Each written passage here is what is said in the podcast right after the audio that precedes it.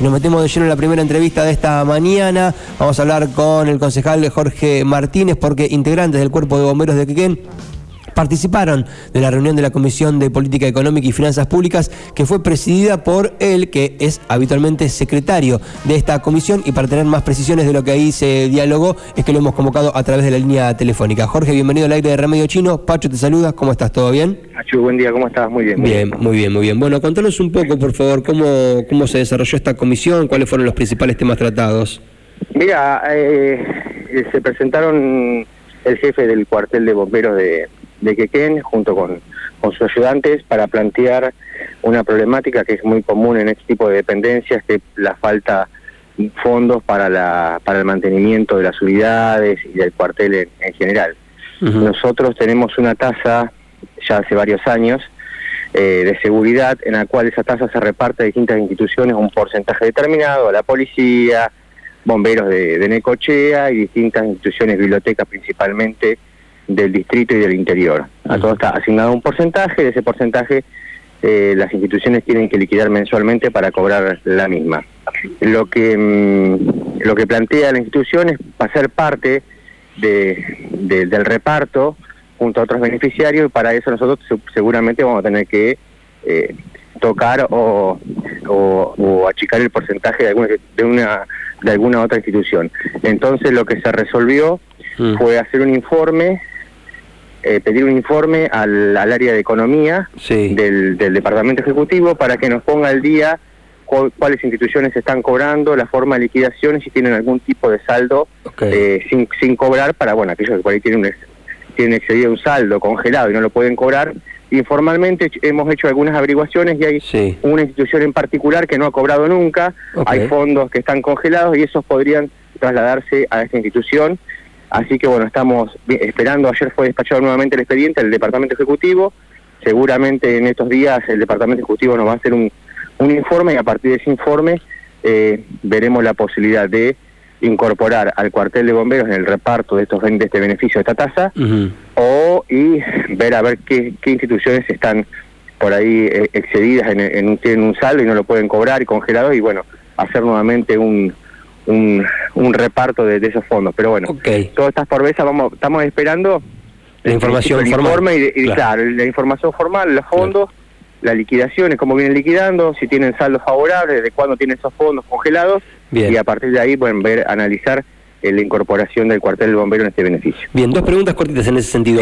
¿Por, qué, alguna institución no cobraría? ¿Qué, qué, pasaría? Por, falta de formación, de papeles, porque ah, al día. la mayoría son todas instituciones cooperadoras, y eso implica que tener los papeles al día. Hay una que nunca ha cobrado, hay un fondo importante, bueno, pero ya te digo, son todas eh, esta información que hemos tenido por canales informales. La idea es tener un informe detallado por escrito y ahí analizar analizar cada situación. Por otro por otro lado, requiere de reformar alguna ordenanza esta situación Claro, exactamente, modificar la ordenanza. Podría llevar un poco de tiempo eso, ¿no? No, no, sí hay acuerdo, creo que hay acuerdo, en el sentido si hay fondos que están congelados sin utilizar, están por supuesto desvalorizados con este tema de la inflación, así que no creo que haya ninguna duda en modificar.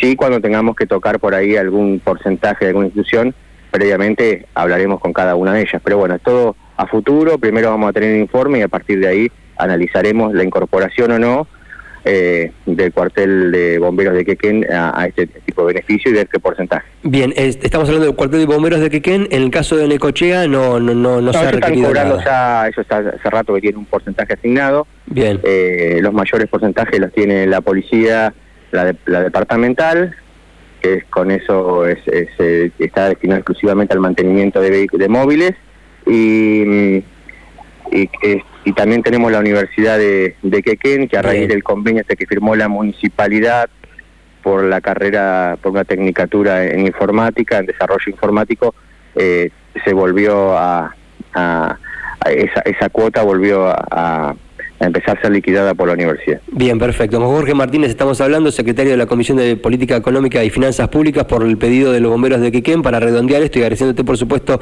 el tiempo. Siempre nos queda la duda de cómo estamos en relación al parque, con las posibilidades de fuego, si hay cortafuego no. Aprovecho esta situación en la que estamos hablando de los bomberos para saber cómo entienden ustedes que está la, situación. No sé si vos sabés. No, eh, son, son, áreas, son áreas que hay que seguir reforzando, porque, por supuesto, como todas las áreas de seguridad, que se ha planteado esta semana la falta de personal, también hay un déficit de personal de, de, bomberos, tanto en el cuartel de, de Necochea como, en, como el de Quequén. El cuartel de Quequén tiene una, una amplia zona eh, que abarca una parte de lobería también. Así que, y ahí acuérdense que el, año el anteaño pasado también sufrimos la pérdida de una, de una autobomba por el incendio de Costa Bonita. Eso está ahora, eh, hay, una, hay una licitación por parte del Estado municipal para, para reparar una, una nueva autobomba, pero bueno, siempre hay que estar encima de las autoridades provinciales para requerir eh, ayuda. Y hace poco se reglamentó la, la ley provincial de fuego también, así que donde le da más autoridad al, al cuerpo de bomberos de, de Necoché y de Quequén en cuanto a, a esto de diseñar los programas de, de fuego principalmente, eso más, lo que más nos preocupa es el, Parque Miguel Lillo, por supuesto. Así que seguramente creo que Defensa Civil y eso estaban trabajando en conjunto para, para ver cómo, cómo se implementaba la reglamentación en, en Necoche. Bien, perfecto. ¿Por qué falta tanto personal en el ámbito policial y en bomberos, Jorge? ¿Qué, qué, es lo que sucede? Eh, porque hay muchos, hay muchos traslados, hay muchos cambios de área. Nosotros no... Eh, bueno, te, vuelvo al, tema que se planteó esta semana, también la Comisión de Seguridad cual presido, donde se habló del déficit de, personal en el área de seguridad. Sí, sí. Lo que ha pasado es que nosotros teníamos una escuela de policía hasta el 2018, eso quiso que se los, los egresos quedaran todos en Necochea, con la policía eh, local, esa policía local se, se disolvió y pasó a todo integrar la policía de seguridad. Después eso es eh, mucho personal civil, sumariado, con licencias, por mm. supuesto muchas jubilaciones, retiro, y, nunca se ha incorporado personal, nuevo personal.